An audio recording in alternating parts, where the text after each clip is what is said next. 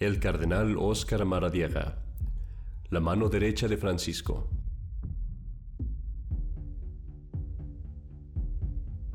Un dignatario de la Iglesia del Concilio Vaticano II que ha sido objeto de serias acusaciones. Promovió al obispado a Juan José Pineda, su favorito.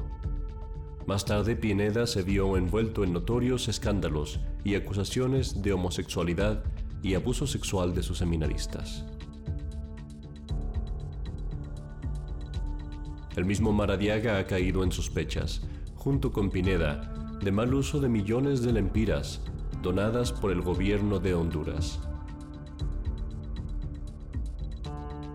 En el 2012, Maradiaga parece haber convencido a sus amigos, el embajador de Honduras y su esposa, de invertir su dinero en una firma que él les aseguró era de confiar. Marta de Valladares, ahora viuda, perdió todo su dinero invirtiendo en esta firma.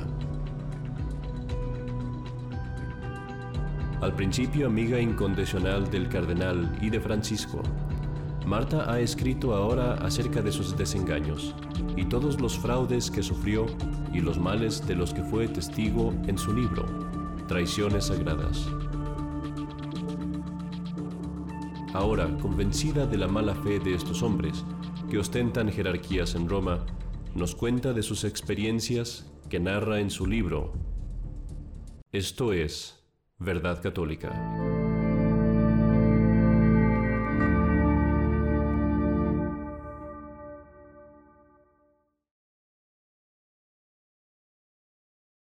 ¿Qué tal amigos de Verdad Católica? Bienvenidos a una de las primeras ediciones de nuestro programa. Soy el Padre Carlos Cepeda y al día de hoy tengo el privilegio de entrevistar a la señora Marta Alegría Reichman, viuda de Valladares. La señora Reichman, como veremos, es una persona que estuvo dentro del Vaticano en momentos muy significativos y que, según nos comenta ella en su libro, eh, Traiciones Sagradas, que está también en inglés, ahorita se los voy a mostrar, sufrió una serie de injusticias de parte de uno de los cardenales más allegados a Bergoglio, el cardenal Óscar Andrés Rodríguez de Maradiaga. Ella sufrió una serie de abusos que vamos a narrar, vamos a tratar de narrar en esta entrevista. Ahora, antes de comenzar, primero que nada, señora Marta, muchas gracias por estar con nosotros. La gracias, Padre, se la doy yo a usted porque me ha brindado el honor de estar en su canal en estos tiempos, sobre todo eh, que son tan difíciles, que los sacerdotes son perseguidos por la propia iglesia, por decir la verdad, por sacar a la luz lo que está pasando. Es un privilegio, verdaderamente es un privilegio. Eh, yo tengo que decirlo que cuando vi el libro por primera vez, estaba viéndolo y, y dije, es una entrevista, es una historia muy interesante. Y yo pensé, no hay ninguna manera de que yo me pueda comunicar con, la autora del libro. Y fui, lo busqué, me tardé tal vez 15, 20 minutos en encontrar su contacto. Y le mandé el correo, yo dije, yo estaba segurísimo que nunca me iba a contestar. Y me contestó. Y entonces estoy muy feliz. Y tenemos planeando esta entrevista probablemente ocho meses, si no es que más. Sí. Pero ha habido muchas que cosas. Trasladar ustedes ciudad y todo eso, sí. Sí, entonces ha estado, más bien de mi parte fue el, retraso. Quiero, no, quiero, quiero comentarle a nuestro auditorio, es muy importante explicarles el propósito de esta entrevista. Eh, nuestro programa tratamos pues que no sea un medio amarillista, no somos un, un, un no, no tratamos de buscar cosas malas que reportar para crear sensación. Esta entrevista tiene un propósito muy importante con todas las injusticias que la señora Reichman ha sufrido y que realmente son cosas extraordinarias, eh, con todo respeto lo digo, pero es cierto, es solamente una víctima entre muchas. Hay muchas víctimas de este régimen y lo que nosotros tratamos de denunciar, en esta entrevista queremos denunciar, claro, los abusos que ella ha sufrido, pero el propósito de este programa, de este canal, es el denunciar un crimen mucho más grave que se ha cometido por estas autoridades, que es la destrucción de la fe católica, los ataques a la moral católica, a la doctrina católica, que están causando la perdición de incontables almas. Entonces, el propósito de esta entrevista, la razón, la razón por la que yo le quise entrevistar, señora Marta, es para traer estas verdades a la luz, para que la gente vea que hay malicia. Yo comprendo muy bien que un católico, un buen católico trata de, de, de echar a buena parte todas las cosas que se dicen o que se ven, especialmente de prelados, de, de autoridades, de cardenales y obispos.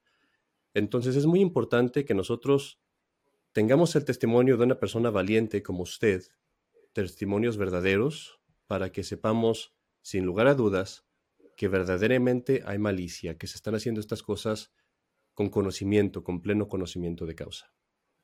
Así es, Padre, como usted lo dice. No, sí, em, es lo que a mí me mueve. Eh, yo comencé eh, con motivos personales, ¿verdad? Pero lo que me mueve ahora, porque en esto llevo siete años y, veo eh, me da mucha indignación ver cómo se presentan altos jerarcas, cómo se presentan en público. Entonces, para la gente normal eh, que solo los ve, que solo los escucha, es lógico que crean todo lo que dicen, pero ignoran lo que hacen.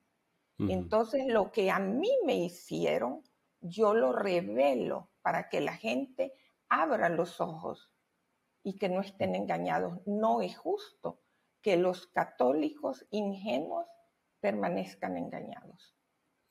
Así es. El libro, por cierto, en inglés se llama Sacred Betrayals. Se los recomiendo mucho, es un libro muy bueno. Eh, eh, tiene un prefacio por el, el, arzobispo Carlos María Viganó. Lo pueden encontrar también en español con el mismo título, se llama Traiciones Sagradas y es un libro muy recomendable, se los recomiendo que lo compren. Para aquellos que no han leído el libro, vamos comenzando la historia desde el principio, señora. ¿Cuál era la posición de su esposo en la Santa Sede? Eh, sí, mire, eh, fuimos embajadores eh, por largo tiempo y precisamente el cardenal, él es todavía muy influyente en nuestro país. Entonces, aparte de la amistad, al cardenal le convenía que mi marido durara mucho tiempo como embajador. En primer lugar, tenía casa en Roma, eh, tenía todas las atenciones que necesitaba. Mi marido, eh, pocos años después, tuvo la idea de proponer a nuestro cardenal que era, un, era el arzobispo. Entonces eh, tuvo la idea de que Honduras tuviera un cardenal. Y él decía, tenemos al mejor candidato, que es Rodríguez. Y así ¿De dónde era comenzó. ¿De dónde era el obispo? De Tegucigalpa. Sí. Entonces, mm, eh, mi marido lo logró después de más o menos cuatro o cinco años, lo logró, salió nombrado cardenal y, mm, costó bastante, pero em, también Pineda, que era un sacerdote, el cardenal se empeñó que fuera su obispo auxiliar. Y ese fue, eso fue algo que costó muchísimo trabajo, porque, bueno, ahí se movió mucho mi esposo y otra señora que trabajaba en la conferencia episcopal italiana. Era muy influyente y conocía también muchas personas de peso en el Vaticano. A pesar de todo, no salía el nombramiento de Juan José Pineda y, el cardenal estaba empeñado que él tenía que ser y solo él tenía que ser. ¿Podría decirnos cómo fue que conocen ustedes a, Maradiaga y a Pineda? ¿Cómo fue que los conocieron? ¿Cuánto tiempo los, los conocieron? Eh, al cardenal mucho antes, mi esposo lo conoció en catedral porque mi esposo era muy de iglesia eh, era de misa y comunión diaria y, encontraba al cardenal muchas veces en catedral y de allí nació la amistad. Una vez que venimos a Roma, eh, la amistad creció más porque él se hospedaba con nosotros. Y un día llega a nuestra casa un sacerdote recomendado por el cardenal y era Pineda, que estudiaba todavía en Roma. Así fue que lo, conocimos. Ok. ¿Cuál era, ¿Cuál era el carácter moral de su marido? ¿Él cómo era como persona? Era muy sencillo, eh, muy recto, eh, muy, muy metido en, cosas de la iglesia, muchos amigos, sacerdotes, monseñores. Yo eh, recuerdo más de una vez, le dije, bueno, ¿y, tú por qué te casaste conmigo si tú eres un, cura frustrado? Le decía yo. Eh, y, sí, era, era un buen hombre y fuimos muy ingenuos, tanto con Pineda como con, el cardenal. ¿Él siempre tuvo una buena impresión de ambos? Eh, de Pineda al final no, porque él ya se dio cuenta que lo traicionó. Pero del cardenal, mi esposo murió engañado, completamente engañado. Usted nos comenta entonces, ya nos dijo eso, pero para entrar un poquito más en detalle, nos comenta entonces que su esposo fue quien presionó para poder lograr que Maradiaga fuera elevado al cardenalato, siendo él nada más obispo de Tegucigalpa. ¿Fue su esposo? ¿Usted diría que fue su esposo quien, quien presionó más? Estoy segura, estoy segura. Y eso me lo recuerdan. Eh, a pesar de que el tiempo ha pasado, yo conservo todavía amistades con embajadores de aquella época y ellos me lo recuerdan y me dicen, si Alejandro nos contaba a nosotros lo que hacía, las visitas, las cartas, la, toda eh, él con su diplomacia em, logró. Él fue el de la idea y el que lo logró. Eh, y el cardenal lo sabe, él lo sabe perfectamente, porque mi esposo y delante de mí muchas veces le informaba. Hubo una reunión del cardenal Sodano y dijo esto y se oponían tales cardenales y, el cardenal Sodano los convenció. Mi esposo le, le informaba todo al cardenal. Mm. Lo sabe perfectamente. Si mi esposo no tiene la idea, no hubiera sido cardenal.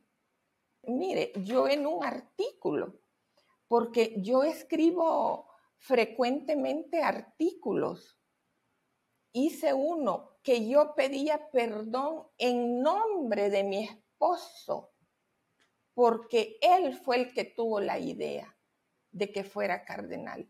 Y con su investidura del cardenal adquiere un poder y con ese poder ha hecho maldades. Con ese poder eh, les ha eh, quitado su sacerdocio a varios eh, en Honduras, varios padres buenos en Honduras, solo porque no aceptaban la conducta de Pineda se logra entonces eh, que lo eleven a cardenal, lo elevan en, el 2001. Y tengo entendido entonces es después de esto que él empieza a insistir para que al padre Juan José Pineda lo hagan asistente, de, lo hagan su asistente. Sí, eh, lo hicieron, eh, pero antes, antes de que saliera el nombramiento, como que estaba desesperado el cardenal y él ya lo había nombrado su secretario privado. Mm. Entonces, eh, ¿y sabe por qué no salía el nombramiento? Porque el, el rector eh, estuvo en Filipinas, Pineda, y él decía que tenía amistades raras. Y, por eso tardó tanto eh, que saliera ese nombramiento, pero con la insistencia salió.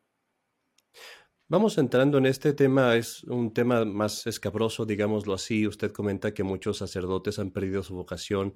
Este no es un caso aislado en muchos, eh, muchos seminarios en todo el mundo, ¿eh? no nomás en, ahí. En muchos seminarios se encuentra este caso en donde se promueve, desgraciadamente, la homosexualidad, y esto está documentado en varios libros. Hay un libro en inglés que se llama Goodbye, Good Men, Adiós, Buenos Hombres, que documenta cómo aquí en Estados Unidos hay una mafia, verdaderamente una mafia de personas que, hacen estas cosas. Ahora vamos hablando un poco para poner el escenario. Eh, ¿Cuál es el nombre de la residencia del cardenal en Honduras? ¿Cuál es la historia de esta casa que va a ser el teatro de muchas de estas cosas? Esa casa pertenecía a una señora muy rica que no tuvo hijos. Hay un sacerdote, esto yo lo cuento en el libro, había un sacerdote, ya murió, pero cuando yo lo escribí en el libro no había muerto. Y él nos dijo, la señora se llamaba Iris, Doña Iris quería heredar la casa a la iglesia para una escuela. Era una casa grande con un terreno grande y el cardenal eh, insistió para que la dejara no para una escuela, sino para hacer la casa del cardenal, o sea, la casa arzobispal. Y así ocurrió. Entonces, mm, allí eh, ha vivido el cardenal, su secretario, ahí vivía, y al inicio había otro sacerdote, era importante, y él escribió una carta al cardenal denunciando la situación que él vivía, eh, que él veía y, fue una carta que causó un escándalo tremendo porque se filtró. Entonces él denunciaba que Pineda tenía tres amantes y hasta decía los nombres. El cardenal ignoró eso y le puso abogados al sacerdote que escribió la carta, lo amenazaron, lo, bueno, lo acosaron, lo obligaron a retractarse porque él no tenía fotos de hechos ni nada.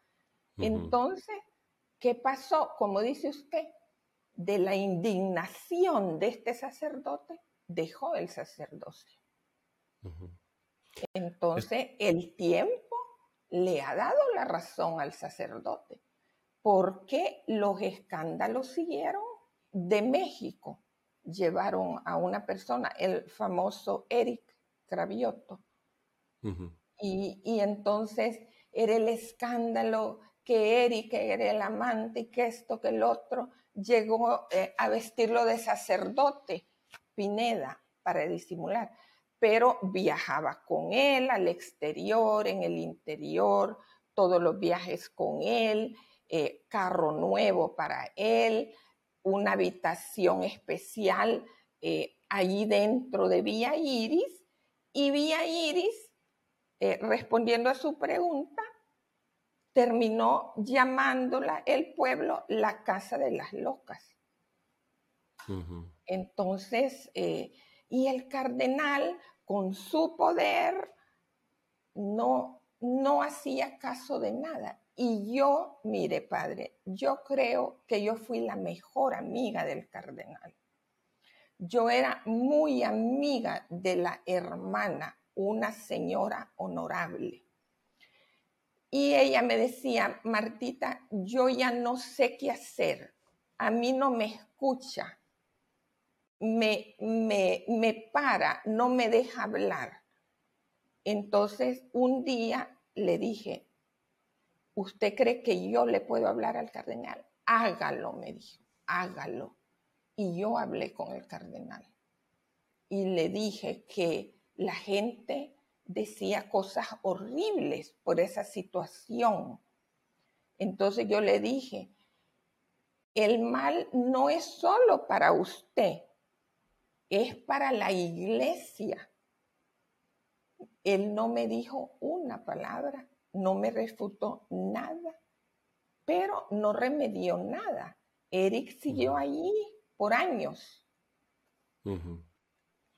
Yo investigué a este sacerdote del que nos comenta usted en el libro, este, lo traté de buscar eh, y efectivamente perdió el sacerdocio, acabó por, por renunciar a, a, su vocación y probablemente lo digo aquí entre paréntesis, esto es un tema muy que es conveniente estudiar. Eh, muchas de las órdenes que se están dando ahorita no son válidas, entonces casi espera uno que sus órdenes no sean válidas, pero el punto es que él dejó su vocación frustrado y, no pude encontrar esa carta. Esa carta desapareció. No la encuentro en internet. Está, hay sitios que tienen el, link, pero ya no la tienen la carta. Estuvo varios años, varios años la carta en internet, pero la iglesia tiene tanto poder que lograron que la quitaran. y él mismo ya no, ya no, ya no especifica cuando le preguntan qué, qué es lo que pasó. Dice que está desilusionado, pero cuando, ya no dice Cuando yo estaba escribiendo mi libro, lo contacté, ¿verdad? y, y, él me dijo, me dijo pocas cosas, eh, pero me dijo, me pusieron una jauría de abogados. Esas palabras me las dijo. Sí. Y, y bueno, eh, es eh, ya todo, todo mundo lo sabe, ya, ya no se puede tapar nada. Terminaron eh, quitando a Pineda, pero no por todo, todo eso, no. Eh, lo terminaron pidiéndole la renuncia porque el escándalo llegó a Roma, se esparció por toda Europa y, y ya era demasiado. Entonces, ¿sabe por qué le pidieron la renuncia? No por limpiar las cosas. Ellos, si no hubiera habido escándalo, hubieran continuado felices en, esa vida que llevaban. Lo hicieron porque como Rodríguez ha estado eh, coordinando el grupo de cardenales, el Consejo de Cardenales, entonces era un deshonor que en su diócesis existiera ese escándalo. Entonces, para que Rodríguez continuara en el Consejo de Cardenales, sacrificaron a Pineda. Por eso lo hicieron. En su libro usted entra en detalle en algunos de los escándalos. Eh, hace poco, precisamente hace dos años creo, o a lo mejor me equivoco, pero no hace mucho, que precisamente sí, le pidieron la renuncia. Eh, usted comenta varios escándalos y hay otros que salieron más adelante. Eh, hay dos que usted comenta en su libro. Uno es el escándalo de los abusos que eh, se dice, se, menciona, cometió el, el, obispo Pineda también contra seminaristas, que había acusaciones de seminaristas de haber sido recibido abusos sexuales de parte de él. Eh, hay un artículo en el National Catholic Register acerca de estos dos seminaristas que salieron acerca de esto. Y también menciona usted de una, una casa aparte que se le había comprado al obispo Pineda y que él usó como, un, ah, como una casa de retiros, entre comillas, en donde también él invitaba, según se dice, a personas, uno a la vez, a quedarse ahí eh, ¿Está usted, eh, se acuerda de estas cosas o? Sí, sí, era eh, en un campus de la Universidad Católica, un campus, allí se construyó ese, ese lugar pequeño, muy, muy, em, con mucha seguridad que que casi no, se sabía ni quién entraba ni, qué ni quién salía. Em, y, allí pues como que iban a recibir también bueno, eh, había mucho secretismo, pero también eh, lo hacían un poco más abiertamente, como que iban a recibir eh, consejería espiritual, los seminaristas. sí, yo lo relato ahí en el libro. Y, y bueno, también el obispo a estas personas que en Honduras le llaman, le llaman claramente con su nombre a sus amantes, le regaló casas, vehículos, motocicletas, regalos carísimos y se gastaron 30 millones de lempiras, que son más o menos millón y medio de dólares. Háblenos de ese escándalo. ¿Cómo es? ¿De dónde vienen estas donaciones? Y, porque hay, eso menciona usted en su libro también, los 30 millones de, de lempiras. Esas donaciones, ¿de dónde venían? ¿A quién se le daban? ¿A, cuál de los se le daban al obispo Pineda, a Maradiaga? Y ese fue el uso probablemente que se les dio, pero háblenos un poco más de eso. Sí, eh, esa solo es una parte, ¿verdad? Eh, esa es una de, de tantas donaciones que ellos reciben. Pero la que causó más escándalo fue que la conferencia episcopal solicita al gobierno de Honduras eh, dinero y le presentan un proyecto lindo, eh, todo lo que iban a hacer, ¿verdad? Que orfelinatos, que esto, que el otro, mejorar esto. Lindo el proyecto. Y aprueban 62 millones de lempiras. Le entregan la mitad y lo recibe Pineda. Eh, abren un fideicomiso en un banco. Pineda no puede retirar nada si no es con la firma del cardenal. Hmm. Entonces, retiran eh, ya la cantidad, van a pedir la otra mitad, pero ya estaba un nuevo gobierno. Y no se la dan porque no presentan las pruebas cómo lo gastaron. no, no pudieron presentar una factura nada, nada. Y lo llamaron proyectos invisibles. Imagínese usted. Eh, entonces. Pues sí. sí que lo eran. proyectos invisibles. Mire, ha causado tanta indignación porque eh, salió de eh, una, unos impuestos que nos cobran a todos los hondureños por eh, transacciones bancarias, por cualquier cosa, hay un, impuesto especial que todos los hondureños pagamos con sacrificio mm. y enojados, porque no se emplea en seguridad, se llama la tasa de seguridad y no hay un centavo para seguridad. De allí salió el dinero que pidieron para los pobres y se lo gastaron ellos. Entonces todo el mundo decía, Pineda, Pineda se lo robó, Pineda se lo robó. Pero ahorita, padre, en este momento, el 14, eh, este martes pasado, en Info Vaticana salió la noticia porque han aparecido documentos secretos que demuestran que no fue Pineda con la complicidad del cardenal que se robaron ese dinero. Perdone que diga la palabra, pero es que eso es, se lo robaron. Entonces, se demuestra que es el cardenal con la complicidad de Pineda. Sí, no, Pineda no podría hacer nada si no fuera con el visto bueno. Claro, él se llevó su buena parte, seguramente, ¿verdad? Pero eh, cada día salen más evidencias contra el cardenal. Cada día salen más evidencias. Y usted comenta estas cosas en detalle en su libro. Otra vez, el libro es eh, Traiciones Sagradas, Sacred Betrayals en English. Ah, muy buen libro, de nuevo se los recomendamos. Háblenos ahora, señora Marta, un poco de su, de su situación. Usted, usted y su marido tuvieron una muy buena impresión, o bueno, digamos, trataban de echarlo todo a buena parte, trataban de justificar en lo posible a Pineda y a Maradiaga.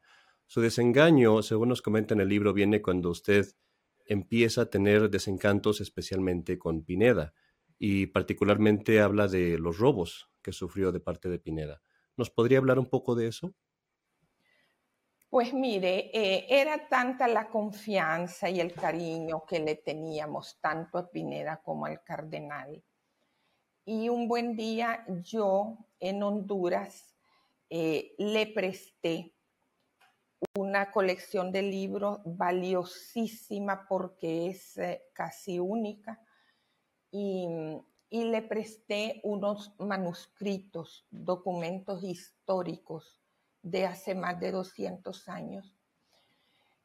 Y cometí el error de prestárselo sin consultarle a mi esposo. Pero, pero bueno, em, logramos eh, que devolviera los libros, pero mire, eh, Pineda ya se había empezado a comportar muy mal, sobre todo con mi esposo. Ya estábamos desengañados con él. Y yo insistí en que devolviera esas cosas porque yo no quería que él personalmente se quedara con todo eso.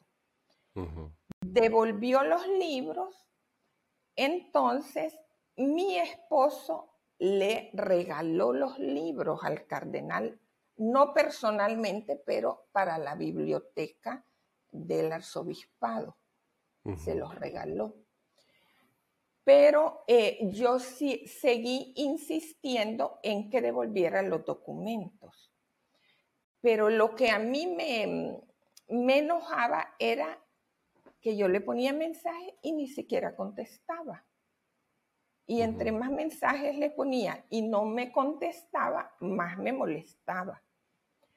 Entonces un día le puse un mensaje muy fuerte y yo le dije, si en 15 días no me lo devuelve, yo lo denuncio al Vaticano. Entonces él me contesta por primera vez con copia al cardenal, como diciendo, ay papi, por favor defiéndeme porque doña Martita me, me está pidiendo los documentos. Entonces yo eh, bueno, él me decía, no sé de qué me está hablando si ya le devolví los libros.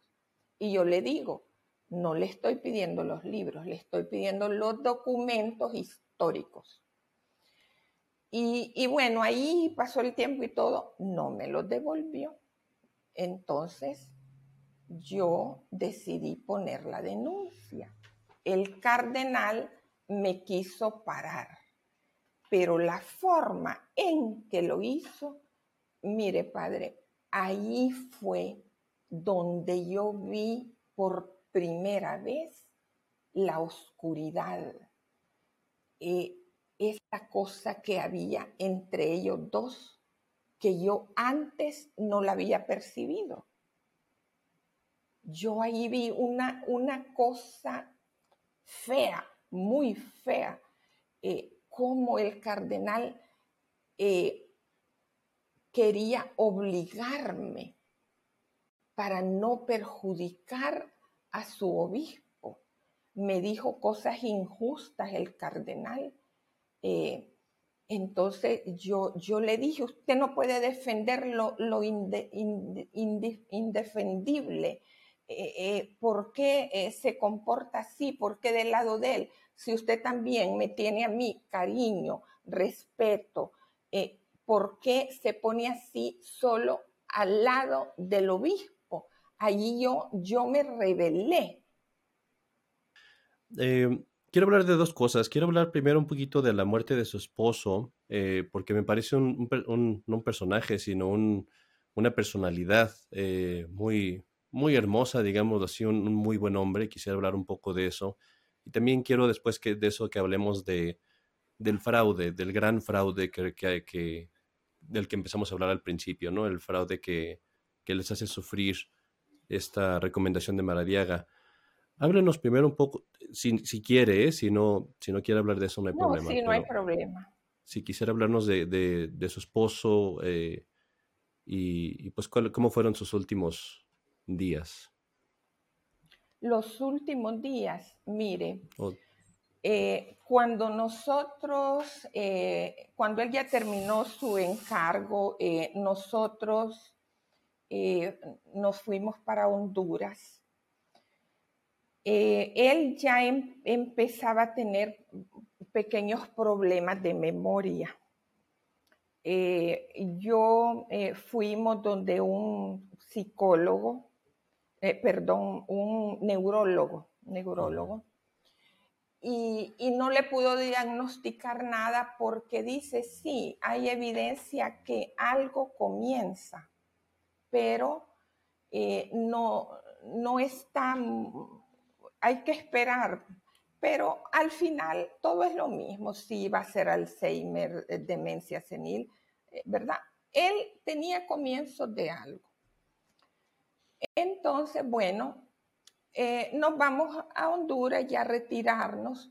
nuestra casa ya, bueno, la tuve que vender, pero, pero era una casa como una villa, una casa de campo.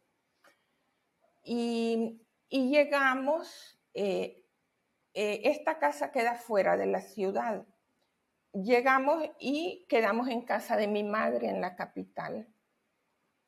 Al siguiente día nos fuimos a nuestra casa eh, a mediodía.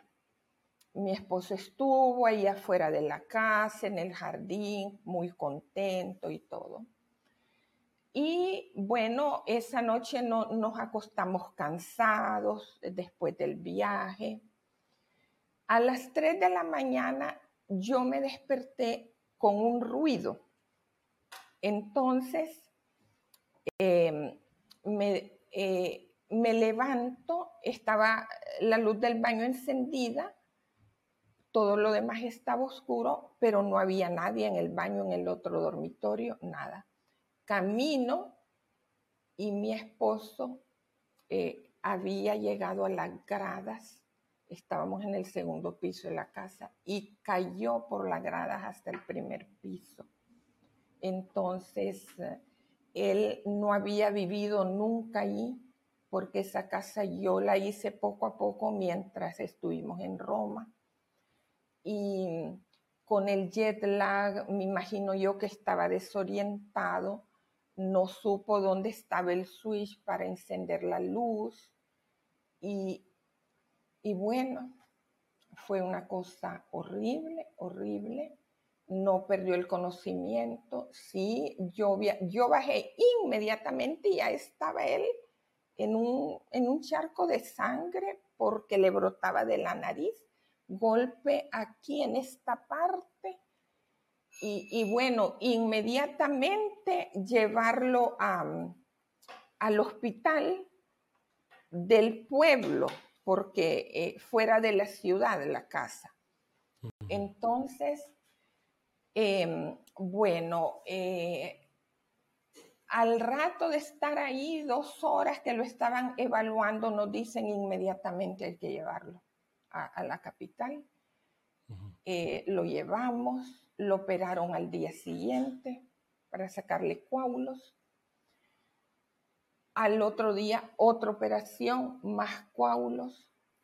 Recuperó el conocimiento, recuperó eh, no totalmente, no hablaba eh, fluido, sino frases cortas, pero estaba muy consciente mis hijas llegaron, estuvieron con él, hablaron y todo. Entonces, em, al mes empezó a decaer, ya teniendo una muerte cerebral, y 15 días después, o sea, estuvo un mes y medio con vida, pero, pero él murió así. Y pues yo cuando nos fuimos de aquí, yo iba ya mentalmente preparada de que él iba a morir de Alzheimer o algo así. y, y más bien no estaba preparada para una muerte así tan, tan inmediata. Pero yo ahora he entendido cómo Dios prepara todas las cosas perfectas. Si mi marido hubiera estado bien, eh, yo no hubiera tenido la libertad de, haber denunciado todas estas cosas. Y, y, la verdad que yo me siento un instrumento de Dios para, para sacar a la luz cosas que, por ejemplo, en Honduras, los sacerdotes cuando empezaron a hablar, ¿qué pasó? Em, eran sancionados, eran castigados. Sus sacerdotes se les cancelaba.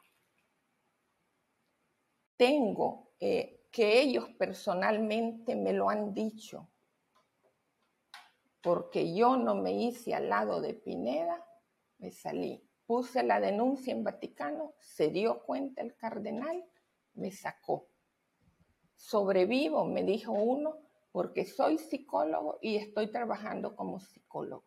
Entonces, todos los sacerdotes que tienen una queja no la pueden expresar, no pueden denunciar.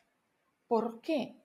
Porque el cardenal los, los castiga y él se siente potente porque tiene el respaldo del Papa. Tiene el apoyo del Papa para hacer todas estas cosas. Menciona usted en el libro, y yo lo he escuchado de otras fuentes también, ¿cree usted que Bergoglio le debe algo a Maradiaga? ¿Cree que tiene algún, alguna deuda con él en el sentido de decir, ¿tuvo algo que ver Maradiaga con la elevación de Bergoglio? Mire, a nosotros eh, el cardenal nos dijo eh, que, que él, no sé si es verdad, pero nos lo dijo a mi esposo y a mí, que él había convencido a, a Bergoglio para que aceptaba. Yo no creo que él se tiene que, que haber, eh, que alguien tenía que haberlo convencido, no creo, ¿verdad? pero mire, sea o no sea verdad eso, de lo que yo sí estoy seguro es que hay complicidad, porque tienen las mismas ideas, las mismas ideas de proteger a protectores de homosexuales, de encubrirlos. Eso sí lo tengo clarísimo y puedo dar ejemplos, ¿verdad? Entonces, las ideas de ellos, al menos en, esto que le estoy explicando, son idénticas. Háblenos ahora, eh, si le parece bien, háblenos del fraude que sufre usted cuando todavía vivía su marido, viven todavía en Roma, eh, y ustedes invierten en una supuesta firma financiera y esto resulta ser un fraude y una estafa, y ahí es donde pierde todo su dinero, como usted nos comenta, eh, pierden todos sus ahorros.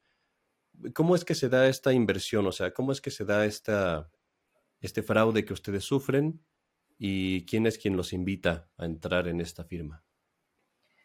Eh, sí, como le explicaba antes, eh, fue directamente el señor cardenal, directamente. Y le voy a decir algo tengo las pruebas eh, de todo y ahorita en este momento él niega que él no conoció a esa persona eh, dueña de la financiera, lo niega todo.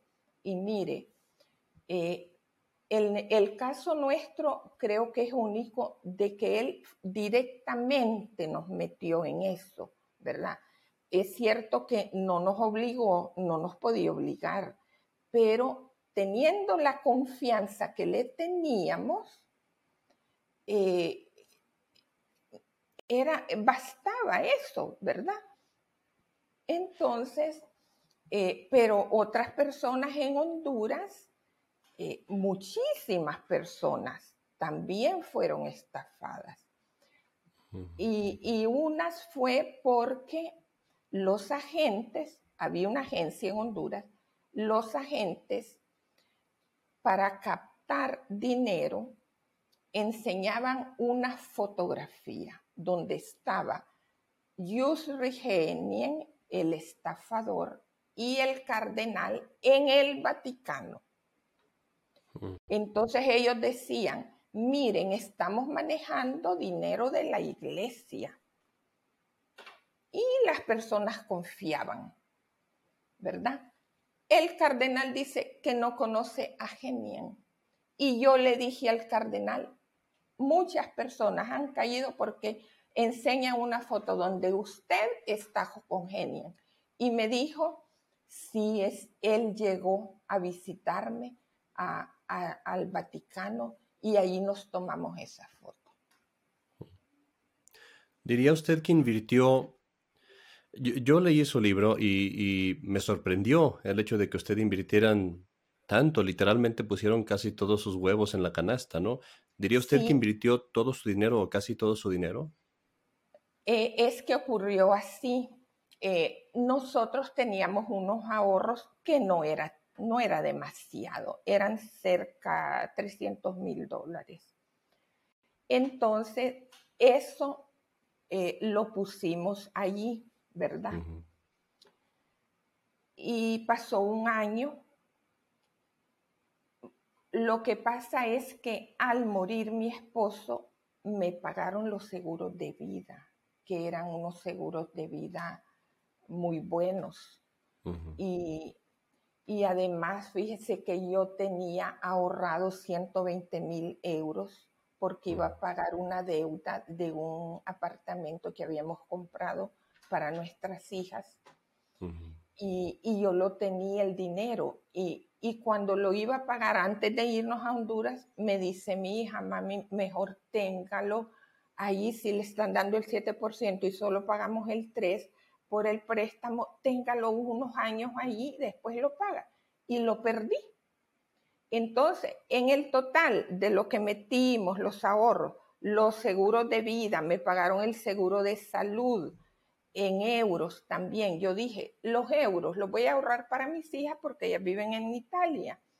Entonces, en total, perdí eh, poco más de 700 mil eh, dólares. Así haciendo, metiendo los euros y los dólares. Entonces, em, bueno, eh, eso es lo que pasó. Le voy a hacer una pregunta. Sí, yo decía, eh, ¿dónde va a estar más seguro nuestro dinero que donde nos dijo el cardenal es seguro? Yo ya investigué, por eso metí ahí todo el dinero de la diócesis. Y confiando en él, yo, yo sentía que, que no, no había problema, no, no iba a haber pero jamás, jamás me imaginé que, eso iba a pasar. Y eso es lo que le quería preguntar. Eh, sinceramente, pensando así en, su, su, forma de pensar en aquel entonces, ¿usted hubiera invertido tanto dinero de no ser porque el cardenal se lo recomendó? Es decir, si el cardenal no se lo hubiera recomendado, ¿usted se hubiera atrevido a invertir tanto? Jamás, porque antes de él ya nos habían ofrecido en Honduras, igualito, 7% en Londres. Ni, ni, pregunté qué compañía, qué pero años atrás. Yo, yo tengo hasta parientes que habían invertido eh, con intereses altos y mi marido decía, intereses altos no es seguro él era muy cauto y eso de no tener todo en la misma canasta, él lo decía. Pero fui yo la que metí los seguros ahí. Entonces, si no, es que si, si el cardenal no nos dice, no lo metemos. ¿Qué pasa cuando en el, usted invierte, pues, primero invirtió la parte que nos dijo, los 300 mil dólares, eh, o bueno, ya había invertido creo que todo. En el 2015, cuando usted trata de, de retirar el dinero de la firma, ¿cómo se da cuenta que es un fraude? ¿Qué es lo que pasa? Em, yo quería darle a, nuestras hijas porque mi, marido me decía, o sea, él compró los seguros, uno cuando nació una hija y, el otro eh, cuando la otra. Yo sabía que eso era para ellas. Entonces yo dije, ¿para qué van a estar esperando mis hijas a que yo muera para, para darles ese dinero? Yo se los voy a dar. Entonces eh, yo le escribí a Genien y le dije, eh, no voy a renovar el certificado de, de 400 mil dólares, por favor me lo manda Roma a tal cuenta. Él ya me había mandado a esa misma cuenta unos intereses y no me lo mandaba. Volví a escribirle silencio, volví a escribirle silencio. Entonces le escribí, yo ya un poco molesta, y le dije, si usted no me manda en tres días ese dinero, yo tengo que buscar un abogado. Y él muy cínicamente me responde que su abogado se comunique con el mío. Y de aquí en adelante, entre usted y yo, ya no habrá más comunicación. Entonces busco el abogado en Roma y él olió, esto es estafa. Viene una de mis hijas con amigos, se meten en internet y todo y encuentran que la Lehman Well Management ya no existe y la compañía que la tutelaba ya no la tutela pongo el grito en el cielo, lo primero que hago es comunicarle al cardenal. Esto está pasando, le mando copia de los certificados para que vea cuán seria es la cosa. En dos meses no me dijo una palabra el cardenal. En dos largos meses. ¿Cuándo es cuando finalmente lo logra contactar? Eh, en Honduras, bueno, eh, cuando eso sucedió yo estaba en Roma. Él vino a Roma y, no, no nos llamó aquí en Roma. Entonces yo fui a Honduras y ahí empecé a, pedir eh, cita con él. Insistí muchísimo, pero muchísimo, hasta que él me recibió hablamos como media hora, no me mostró una preocupación, no me, no me dijo lo lamento mucho, eh, no me imaginaba que esto iba a pasar, no me dio explicación, ni yo le pedía tanta explicación. Eh, pero, ¿para qué lo quería ver yo? para que se uniera a mí y poner una denuncia, una demanda, porque iba a tener más peso. Y no, no quiso, no quiso. ¿Cuánto dinero cree usted o estimaría que el cardenal invirtió en la firma? O sea, él, ustedes invirtieron porque él les dijo que él había invertido el dinero de la diócesis. ¿Cuánto dinero estima usted que él invirtió? Mire, ellos daban el 7%. Entonces yo deduzco, porque ese día que hablamos, él me dijo, con razón el padre Magno, que era el ecónomo, me dice, no ha recibido los intereses que le mandaba Genien, que eran 7 mil dólares mensuales. Entonces yo deduzco que eran dos millones de dólares los que él invirtió. Si es que me estaba diciendo la verdad, porque ¿qué hizo el cardenal cuando la prensa aquí en Roma eh, le pregunta por qué un periodista italiano hizo el escándalo, porque eh, eso venía de atrás y, este periodista me había querido e, entrevistar para que le diera detalles. Yo no le quise dar la entrevista, que después se la di cuando ya me sentí yo traicionada hasta por el Papa. Entonces, ¿qué dijo el cardenal a la prensa? Yo no conozco al Lehman Wealth Management. Yo no he invertido un centavo ahí, ni la diócesis. Entonces, ahí fue cuando yo me indigné y yo eh, di una entrevista en Honduras y se la di al periodista italiano, ¿verdad? Em, y, también le envié una carta al cardenal. Usted dice a la prensa que no invirtió. A nosotros nos dijo que era seguro. Dígame cuál es la verdad. ¿A, quién de los dos le mintió? Y jamás me contestó. Uno pensaría que si, si realmente invirtió ese dinero, si es que le importa, eh, si realmente invirtió ese dinero, pues estaría interesado en denunciar, en, sobre todo si se hicieron las cosas transparentemente, él estaría obligado, de hecho, a denunciar porque es dinero de la diócesis, no de él. Ahora, él permite, cuando usted, usted empieza a entablar la demanda, eh, tengo entendido por lo que dice en el libro, que usted se reúne con varias personas eh, para entablar una demanda para tratar de recuperar su dinero. ¿Cuál es la reacción del cardenal? ¿Él le permite que usted entre en la demanda? ¿Le permite que mencione eh, su recomendación? ¿O qué pasa en eso? Eh, mire, yo, eh, bueno, buscamos el abogado aquí en Roma. Él, el abogado me manda un formulario que yo tenía que llenar. ¿Cuál era la primera pregunta? ¿Cómo conocieron a Genien?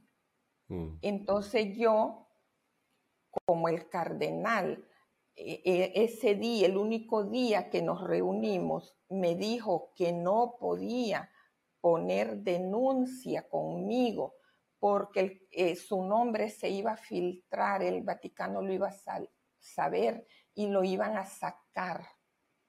Entonces, mm, em, yo eh, no quería eh, enviar el, el cuestionario diciendo lo conocí por medio del cardenal. Yo busqué al cardenal para preguntarle, ¿qué hago? Aquí me están preguntando. Y el cardenal se me escondió totalmente. ¿Y qué hice yo? Irme a, la iglesia donde él celebraba misa, catedral, para a la salida eh, hablar con él. Pero yo le había dejado dicho con la empleada que iba a llegar. Entonces, cuando yo subí eh, para ir a la sacristía, había un, un sacerdote y me dijo, no me quería dejar pasar. Y de todos modos yo pasé. Otra puerta, había un muchacho no, el cardenal ya se fue, no es posible, le dije. Y pasé, padre, a la fue. Yo pasé. Y ahí estaba el cardenal. Entonces le dije, esto y esto. Y sabe que me respondió, usted diga que fue, él mencionó el nombre de una persona que yo la conozco. Eh, manejaba finanzas de la arquidiócesis. Y él me dijo, eh, sí, no, no puede decir que fui yo, diga que fue Paula Alvarado quien, la, quien le dijo. Entonces, él estaba tan, me dijo eso de así tajante y, dio la vuelta. Entonces, eh, mire, el comportamiento que él tuvo con todo eso es muy, muy sospechoso como dice usted, si perdió, ¿por qué no, no denunció para recuperar? ¿En qué momento usted, cuando empieza a pasar todas estas cosas, usted da las entrevistas, eh, denuncia, también parte de esto. ¿Llega esto al conocimiento de, Bergoglio? ¿Llega usted a platicar con Bergoglio? ¿Y, qué es lo que ocurre? Sí, yo cuando me convencí que el cardenal me cerró las puertas totalmente, me costó convencerme, me costó, pero cuando yo ya estuve completamente convencida, le envié una nota al cardenal porque yo, yo no lo quería traicionar, a, pesar de que él me había traicionado. Entonces yo le dije, como usted me cierra las puertas, no me queda más remedio que acudir al Vaticano. Y pedí una cita con el cardenal Parolín y él me recibió le conté todo, me recibió por más de una hora. Y, él apuntaba todo. Eh, después, ah, después de eso, en Honduras, con un sacerdote, el cardenal me mandó a decirme que me callara. Y yo más fuerza agarré. Entonces, em, Después de eso, yo le escribí al Papa. Después, dos cartas le escribí al Papa.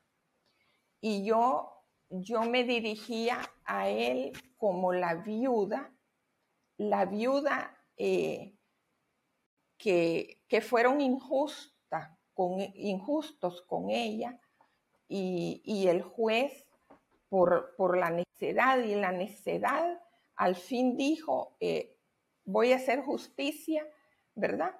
Yo así me comporté y así le decía al Papa, soy la viuda de los santos evangelios.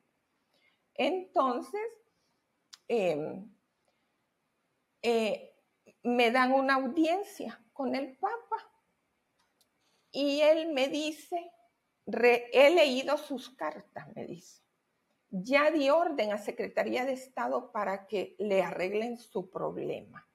Tiene toda mi buena voluntad. Literalmente esas palabras me dijo. Entonces eh, le dije yo, ¿cómo voy a saberlo? Eh, por medio de la anunciatura en Honduras. Sí, me dijo él, sí. Pasaron tres meses y nada silencio. Entonces yo me vine a Roma y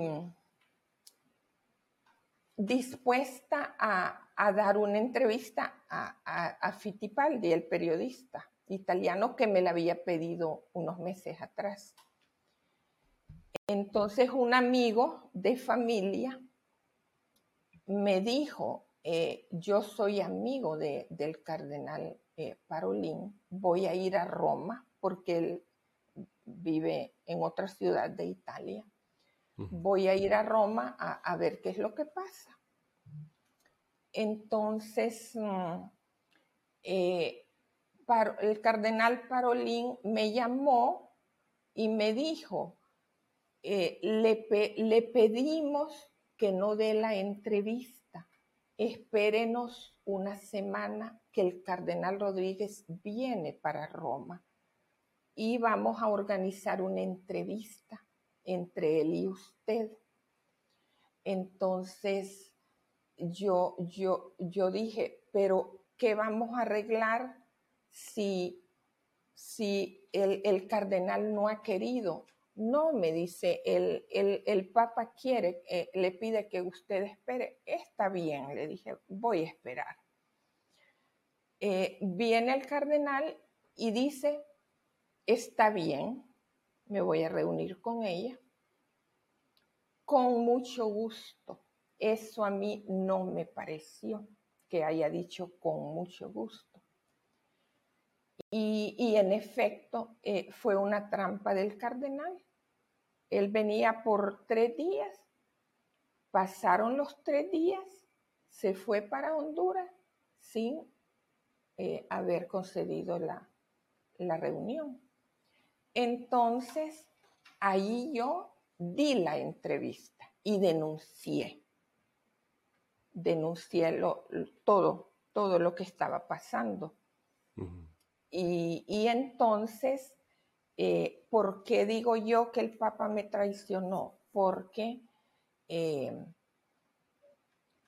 antes, antes de todos estos episodios, eh, Parolín había dicho que él, a este mismo amigo, que él ya, ya no tenía nada que ver en el, el asunto de la estafa, porque el Papa le dijo, eh, yo me voy a encargar personalmente. Entonces Parolín salió del escenario, porque le dijo el Papa que personalmente se iba a ocupar, porque no iba a hacer nada y no hizo nada. Estuvo a favor de Rodríguez. Lo que me dijo el Papa, ya di orden a Secretaría de Estado, era mentira. Y mire, le voy a decir otra cosa.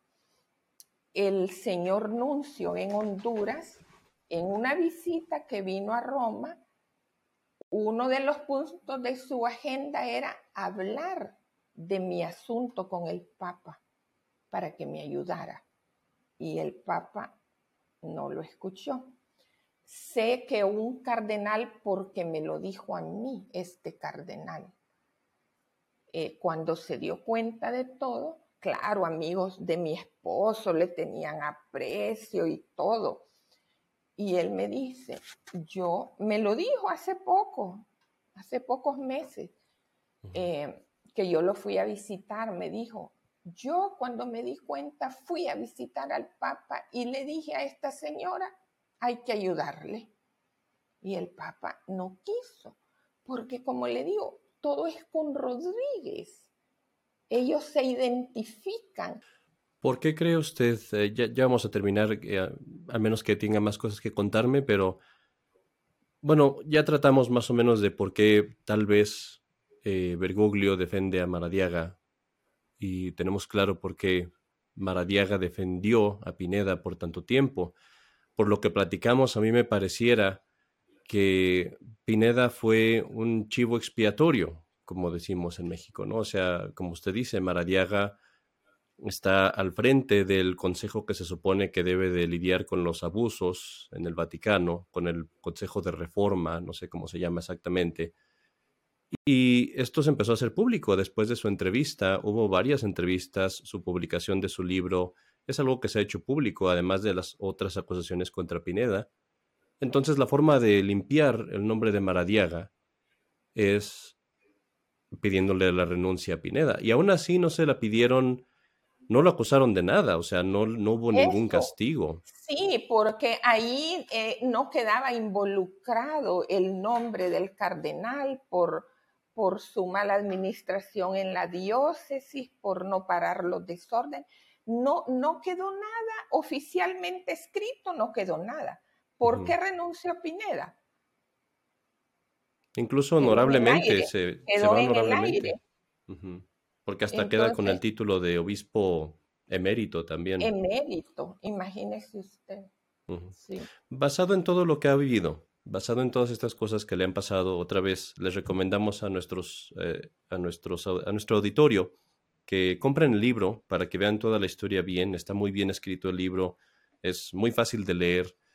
Es un libro muy bueno, les recomendamos que lo lean. Yo le quiero preguntar, eh, ¿usted piensa, basado en todo lo que ha vivido, que Bergoglio, Maradiaga eh, y otros cardenales y obispos de la misma calaña que son personas que saben lo que está pasando, que están obrando con conocimiento y diría uno, tenemos que decirlo, de mala fe?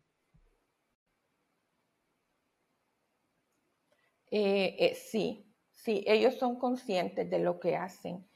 Eh, y, mire, yo he visto canales en, las redes sociales donde así como, como usted eh, y de sacerdotes que, que, denuncian estas cosas han ido desapareciendo. Ya casi no se ven. eh, usted sabe en Estados Unidos y, no solo ahí, eh, cómo los sacerdotes que alzan su voz para denunciar eh, las cosas feas que están pasando son marginados, obispos, sacerdotes. Entonces, em, todo esto al mismo tiempo la figura de, del Papa la, enaltecen. Hay una gran maquinaria en el Vaticano de publicidad para el Papa. Eh, películas, documentales, videos, eh, todo lo que sale del Papa es bello. Pero, igual que Rodríguez, hacen lo contrario. Le voy a poner solo un ejemplo. Mire, Em, sale la, noticia, bueno, eh, han habido muchos comentarios, noticias de cómo el Papa ha protegido a protectores de abusos y, todo eso. Entonces, así actúa él. Ah, ya se está hablando negativamente demasiado de tal tema.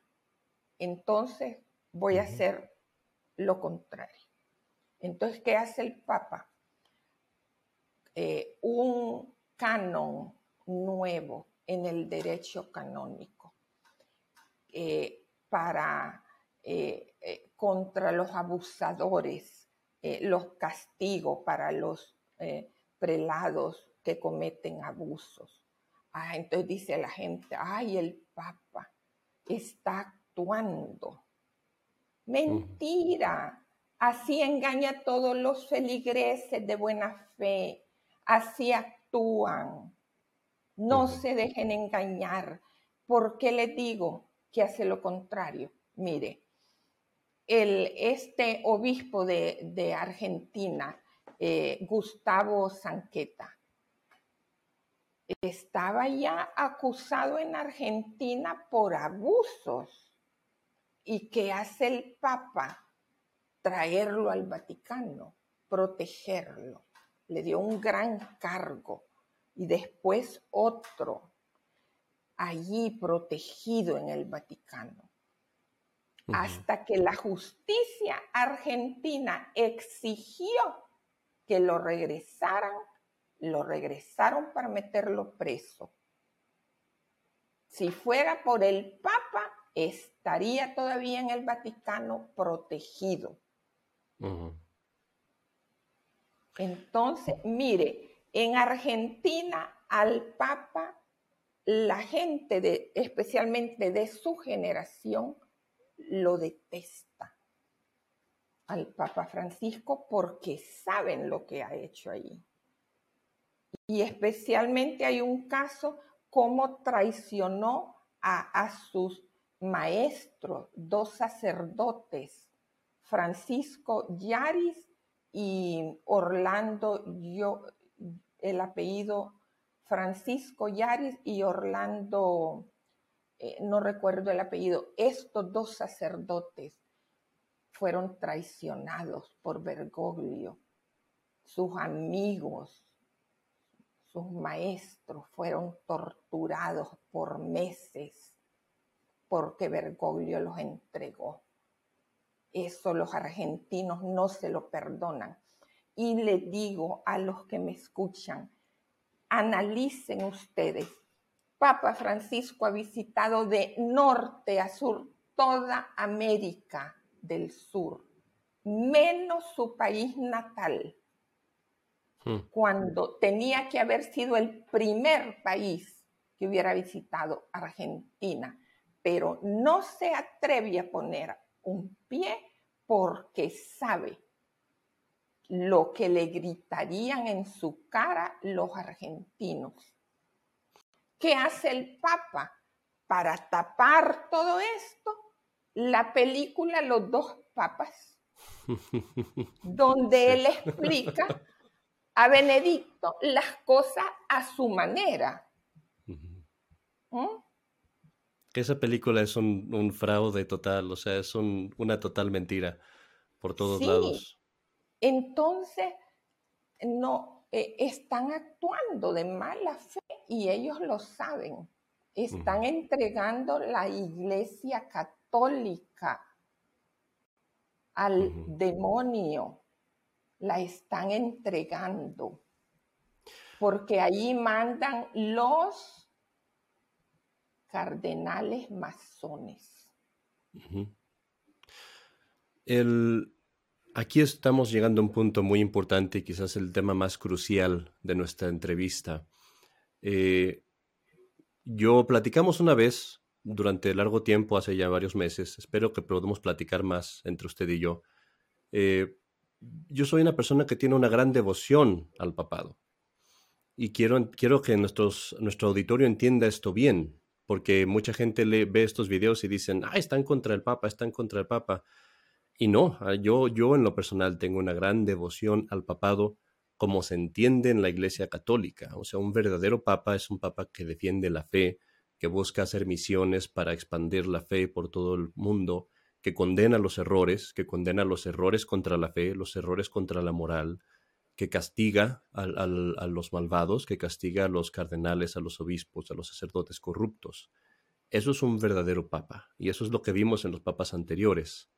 Digo que tengo gran devoción al papado, y sin embargo, y esto es un tema muy controversial, yo soy parte de esos sacerdotes y obispos que decimos que Francisco no es papa. Que no es papa, porque hay, hay razones canónicas por las que no es papa. No es nomás que yo me esté eh, arrogando una autoridad que no tengo. Simplemente uno reconoce el hecho. Cuando una persona cae en lo que se llama herejía, cuando una persona abandona la fe, por ese mismo hecho, sin necesidad de ningún juicio, por ese mismo hecho, esa persona no es católica, ya no forma parte de la Iglesia Católica. Sí. Para esto se tiene que ser una, una herejía pertinaz, o sea, algo que se dice constantemente, que se está predicando constantemente, que se mantiene. Eh, y eso público. Y esto creo que es un hecho que uno se puede constatar muy fácilmente, especialmente con Francisco. Eh, cuando uno ve repetidamente enseñanzas que ha dicho que no existe el infierno, y como usted lo dice, dice, por ejemplo, él dijo una vez que no hay tal cosa como el infierno, que las almas que, han pecado que desaparecen, que son aniquiladas o cosas así. Y ha dicho muchos errores así, pero como usted bien lo dice, cuando eso trae eh, consecuencias, cuando la gente se empieza a asustar, entonces dicen lo contrario. Pero hay una herejía que, ha permanecido en esas autoridades y que no la, no la han retractado nunca. Y es, es la herejía de decir que el Espíritu Santo está en otras religiones, que el Espíritu Santo está en el hinduismo, en el budismo, en el luteranismo, en el calvinismo, que tanto los luteranos como los calvinistas, como todas las otras iglesias, son parte de lo que le llaman la iglesia de Dios. Eso es una herejía, es un error que está condenado por varios papas. Y eso nunca lo han retractado ni lo retractarán porque es parte de su fundamento. Entonces, yo tengo gran devoción al papado y, de hecho somos sacerdotes y obispos que estamos defendiendo al papado como verdaderamente es, como verdaderamente existe. Quiero ofrecerle, primero que nada, quiero agradecerle mucho por haber hecho esta entrevista, por haberme tenido la paciencia de esperar tanto tiempo. A usted, padre, yo le agradezco el interés porque como le dije, no son muchos en estos tiempos que, ofrecen estas pláticas.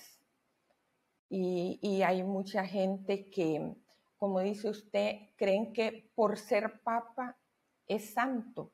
Yo jamás digo Santo Padre, su santidad.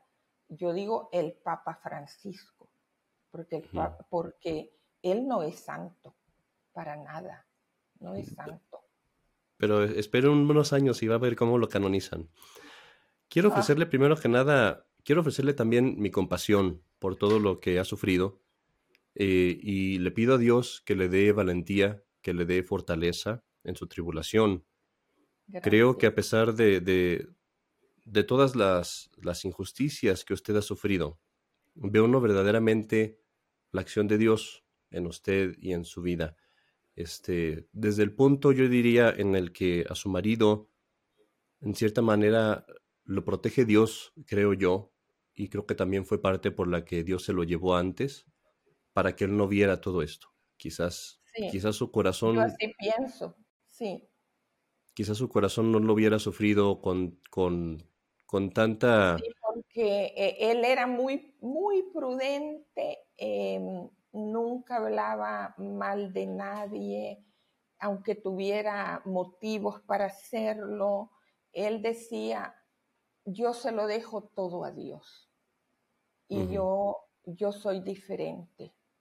A mí me mueve eh, una indignación porque yo veo como que se burlan de Dios. E, o intentan. Eh, sí, e, y yo no lo soporto. Que, que tengan dos caras, que tengan doble moral que actúen con una cara y, y, se presenten con otra. Eh, se están burlando de, de la fe, de, la, la, confianza de la gente. No hay respeto. No lo soporto. No. Yo, yo sigo adelante con mis denuncias y literalmente como la viuda del Evangelio. Realmente cuando, cuando leo su libro y, me acuerdo y platico con usted, eso se le vino en la cabeza. Sí. Nomás estoy esperando el día en el que va a llegar a arañar la cara también del juez. Espero que, no le pase, pero espero que no lleguemos allá. pues pero quiero, quiero, quiero reiterar eso. O sea, el propósito de nosotros de hacer esta entrevista, el propósito de revelar estas cosas, como estoy seguro que es el propósito de usted. No es el decir cosas malas de otras personas, no es el desahogar ira o enojo. Es más bien el tratar de revelar la verdad, que la gente entienda que estos hombres están obrando con malicia. Y a mí me parece muy importante sobre todo porque hay mucha gente que ve cosas que están mal en la iglesia. Dicen, es que esto está mal en la iglesia, es que aquello está mal en la iglesia. Y es muy importante entenderlo bien. Lo que está pasando es una infiltración en la iglesia, como usted lo dijo. Hay obispos, hay sacerdotes, hay cardenales, hay papas que están metidos en sociedades secretas, que están metidos en mafias, y lo que estamos presenciando ahorita es una infiltración de la Iglesia Católica. Y lo que yo exhorto a nuestro auditorio, y la exhorto a usted también, es a que busquen, a que busquen a obispos fieles, a sacerdotes fieles, que rechazan sobre todo lo voy a decir brevemente, esto exige un video más largo, pero que rechazan los cambios que se vienen después del Concilio Vaticano II. Allí es el momento. Yo sé que a lo mejor usted no, no, no sé si esté de acuerdo con esto o no, pero esto es lo, esto es lo que yo digo, es mi opinión nada más y no la, no la embarro usted en eso, ¿no? O sea, usted puede decir lo que a usted le parezca. Yo pienso que estos cambios se vieron radicalmente después del Concilio Vaticano II. Ahí es cuando esta mafia este grupo de sacerdotes y obispos que están infiltrados toman el poder de la iglesia y empiezan a llevar a la iglesia en ese sentido. Y desde entonces hemos estado viendo esto, desde entonces empiezan a, meter sacerdotes y obispos homosexuales, se empiezan a... Desde hace varios siglos han infiltrado jóvenes en los seminarios. Estos eh, se vuelven con el tiempo sacerdotes, llegan a obispos y ahora hay el grupo de cardenales que se llama el grupo de San Galo, porque se reunían en una iglesia que se llama San Galo, pero le llaman también el grupo de la mafia. Este grupo quisieron hacer renunciar al Papa Juan Pablo II, pero él se mantuvo hasta que murió. Después, ellos no querían que, saliera electo el Papa Benedicto, pero eh, no lo pudieron evitar y lograron hacerlo renunciar. Y ahora ya tienen el Papa que se acomoda a ellos, el Papa Bergoglio. Yo voy a comentar una cosa aquí y, vamos a terminar pronto esta entrevista, se lo prometo. Pero este, quiero comentar una cosa acerca de eso. Eh, es uno de los temas que yo comentaba en un video anterior. eh, Juan Pablo II era una un personaje con mucho carisma y mucha gente le tiene gran amor, usted lo conoció. Eh, hay que ver lo que hizo con la fe. Eso es lo único que voy a decir a, nuestros fieles, a, los, a los, al auditorio ahorita. Hay que analizar lo que hizo con la fe, porque era un hombre muy popular, sí, y juntó mucho a la gente, sí, pero cuando uno ve sus hechos de la fe, de lo que era tocante a la fe, era muy parecido a Bergoglio. Y esto yo sé que a usted le va a sonar muy feo, y, a mucha gente le suena muy feo, porque como digo, mucha gente ama a Juan Pablo II, porque era un, muy, un hombre muy carismático. Pero Juan Pablo II es el primero que inicia las reuniones de Asís. Él es el que convoca por primera vez esta reunión en Asís, donde convocan a todas las religiones para que todos oren a su Dios. Y esto, aunque la gente lo ve y dice, bueno, es que es una oración, le llamaron el Día por la Paz. Pero ¿qué hace eso a la fe? Porque lo que estoy haciendo yo literalmente, estoy llamando a personas que adoran al demonio a hindús, a budistas, a indios de, digo, a indios de Norteamérica, a todos ellos a que recen conmigo. Supongamos que yo le estoy rezando al Dios verdadero, pero todos estos le están rezando a otro Dios. Y no hay otro Dios, o sea, es, es el demonio, no puede ser otro Dios. Y por ejemplo, en esa reunión, y existen los videos de esto, se pone un Buda encima de un tabernáculo en la iglesia de San Francisco de Asís, se pone el Buda encima del tabernáculo y se les da a la iglesia a los budistas para que hagan su rito allí, adorando a Buda, que está puesto encima del tabernáculo donde estaba presente, entre, entre comillas, tal vez, la Eucaristía. Y esto pasa bajo los ojos, el auspicio y la autorización de Juan Pablo II. Entonces, son cosas que son muy difíciles de digerir. No les pido a nuestro auditorio que tomen una decisión ahorita, pero lo que sí les pido es nada más que investiguen estas cosas con un corazón limpio, con un corazón recto, buscando la verdad. Y sobre todo eso, busquen sacerdotes, busquen obispos, que estén manteniendo la tradición de la iglesia de dos mil años, que estén manteniendo la moral de la iglesia de dos mil años. Pero estos obispos cada vez son menos porque ellos están siendo marginados por la propia iglesia. De estos obispos, de estos sacerdotes, cada vez hay, menos. Los mandan a, los, um, eh, a tomar um, eh, unos cursos eh, de, que los traten los psicólogos, los sacan con muchos pretextos, entonces los que están quedando son pocos, son pocos los buenos sacerdotes que están quedando, porque yo lo que veo es como, como una introducción del demonio. Mire, el, este ídolo del dios eh, Moloch eh, allí estuvo eh, con la autorización del Papa Francisco en el Coliseo, que, es mm, eh, donde se hace el Vía Crucis.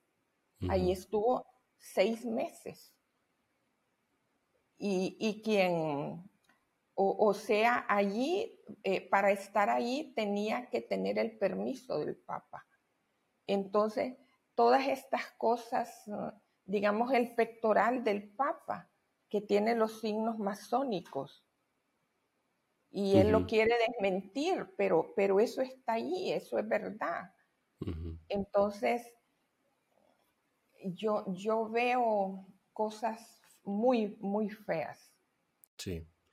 Y yo lo voy a decir claramente, yo lo que, lo que le recomendaría a las personas es que, que vayan con los obispos, que son pocos realmente, que no están con Roma, que no están siguiendo a Roma. Y son pocos. Y, aquí aclaro, no están con la Roma de Francisco, están con la Roma de todos los papas anteriores, están con la Roma católica. Es decir, siguen la Iglesia católica. Y algún día, Dios mediante, tendremos un papa verdadero. Aquí yo en Estados Unidos eh, hay algunas organizaciones que recomendaría que son el CMRI, CMRI, que somos nosotros, Está también eh, el monasterio o el seminario de la Santísima Trinidad, que está guiado por el obispo Sanborn.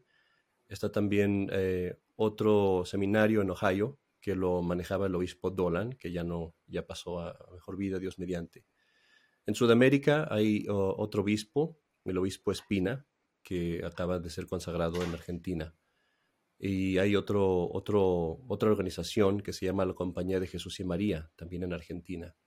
Todas estas organizaciones tienen este, sacerdotes, obispos eh, que dan misiones. En México está la Sociedad Sacerdotal Trento y está también una obra mariana carmelitana en Guadalajara. En Italia hay también una organización y todas estas son organizaciones que están tratando de mantener la iglesia y no son aceptadas por las diócesis, ni son aceptadas por Roma, ni por el Papa. Pero ¿por qué no son aceptadas? Porque estamos tratando, porque nosotros decimos la moral católica es la de siempre, los sacramentos católicos son los de siempre, la misa católica es la de siempre y no lo vamos a cambiar. ¿Por qué? Porque sabemos que de allí viene, de lo que usted dice, ¿no? De la infiltración. Le agradezco mucho la, entre, la entrevista otra vez. Eh, le agradezco mucho también el esfuerzo que pusieron en tener el equipo adecuado, que eso nos, nos ayuda muchísimo. y no sé si quiera decir algo para, para despedirnos. Em, bueno, mire, eh, hay que tener esperanzas. Eh, Dios tiene la última palabra, Dios tiene que actuar. Ahorita la iglesia está en manos de los masones y oremos los católicos para que el próximo papa eh, sea un buen papa, que no influyan los masones en su elección. Ya es necesario que, cambie esto. Eh, no puede ir en decadencia la iglesia de dos mil años, que es la que nos heredó eh, Jesucristo, eh, sus dogmas, su doctrina no puede ser cambiada por toda esta inmoralidad que quieren meter en una nueva iglesia, entre comillas. Le agradezco otra vez. Y bueno, pues a nuestro auditorio, de nuevo, eh, les recomendamos mucho el libro Tradiciones Sagradas, en inglés Sacred Betrayals. Búsquenlo para que lo compren, está muy bueno. Y en, los que vean este libro, este video, también busquen, vamos a poner más adelante un video que trata de dos problemas muy graves el problema de la fe, que es lo que estábamos platicando ahorita, y también un problema que es muy importante, que es la validez de la consagración de los obispos en, el, en la Iglesia después del Concilio Vaticano II. Esto es un tema muy importante. De nuevo, no hago responsable a la señora Marta Alegría de lo que yo diga en ese video, pero es algo que hay que tratarlo y que, y que lo vamos a tratar también con toda verdad. Y eso hacemos aquí en Verdad Católica. De nuevo, muchas gracias, señora Marta Alegría. A usted, padre, a usted por su valentía. Le mandamos nuestra bendición y también nuestras oraciones y le pedimos a todo nuestro auditorio que también rueguen por nosotros, por la señora y por mí. Gracias, padre. Que Dios lo bendiga a usted también. Igualmente. Gracias. Ustedes están escuchando a La Verdad Católica. Soy el padre Carlos Cepeda en esta entrevista con la señora Marta Alegría Reichman, viuda de Valladares y les agradecemos mucho por su tiempo. Que Dios los bendiga. Hasta luego. Gracias por escuchar La Verdad Católica. Si has encontrado este video útil, por favor, di una oración por nuestros colaboradores. Suscríbete a nuestro canal de YouTube y a nuestro podcast. Para cualquier duda o comentario, visita verdadcatólica.org diagonal contáctanos.